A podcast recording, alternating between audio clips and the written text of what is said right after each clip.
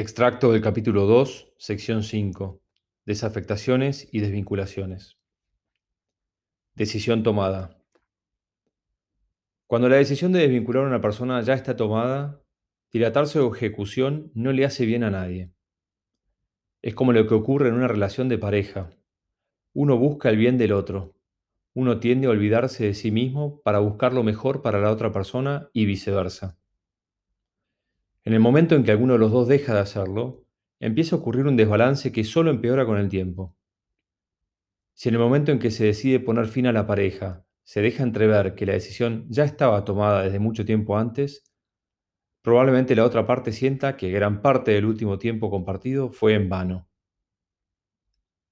Lo mismo ocurre en una relación laboral. Podemos pensar que le hacemos un bien a la persona demorando la conversación difícil, pero la realidad es que cuanto antes ella sepa que debe abocarse a conseguir una nueva oportunidad laboral, menos tiempo le costará lograrlo. Muchas veces estas decisiones llegan a demorarse años, y es sabido que el paso de los años para una persona generalmente vuelve más difícil la reubicación laboral. Conocer la realidad, por más dura que sea, es lo que le permitirá adaptarse y salir adelante. Otro aspecto que puede pasar desapercibido, pero que es profundamente relevante, es el hecho de que el equipo probablemente también sea testigo del bajo desempeño de ese colaborador. Los miembros del mismo equipo también se verán afectados por su falta de impacto. Aquello que sería realizado por ese colaborador deben suplirlo ellos mismos. Además, ¿qué mensaje se le da al equipo cuando perdura en el tiempo el bajo desempeño de un colaborador? ¿Cómo podremos luego exigir a otro miembro del equipo su máximo desempeño si no lo hacemos con todos los colaboradores por igual? La falta de acción sobre la permanencia de aquel colaborador enviará mensajes mixtos al equipo, difíciles de conciliar.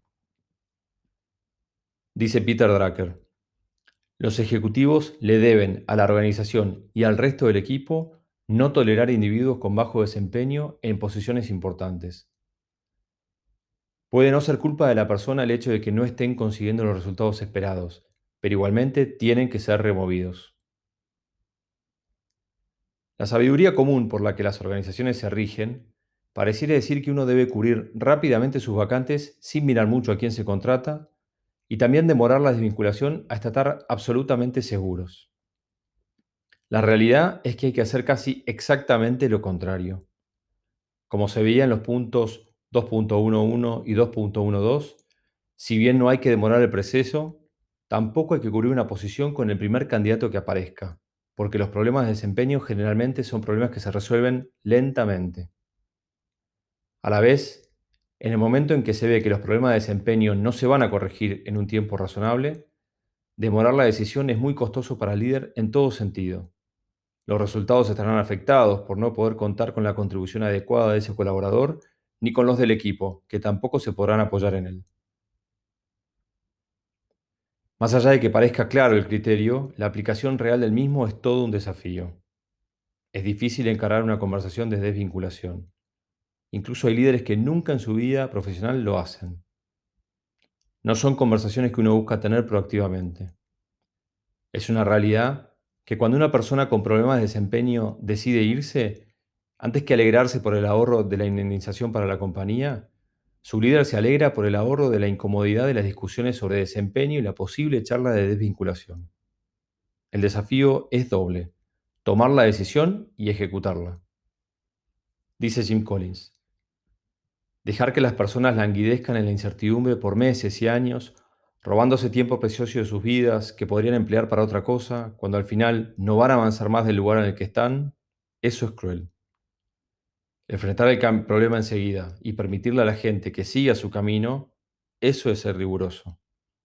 En el fondo, si somos honestos con nosotros mismos, la razón por la que no tomamos la decisión tiene menos que ver con ser considerados para con la persona y más que ver con nuestra conveniencia. Tomando plena conciencia de la profunda dificultad y el disgusto de esa decisión, aunque fuera justa, y el desgaste de todos los involucrados durante el proceso, no puede más que reforzarse la idea de que contratar bien es la manera de evitar estos dolorosos procesos. Cuando la duda aparezca en el momento de elección de un candidato y uno se sienta más inclinado a contratarlo por el hecho de cumplir un objetivo o por no demorar un proceso, hay que recordar el costoso proceso de haber desvinculado a alguien para ayudarnos a desistir. De alguna manera, contratar a una persona sin el criterio adecuado es dar el primer paso en el camino de su desvinculación en el único momento en el que ese final nunca es una opción.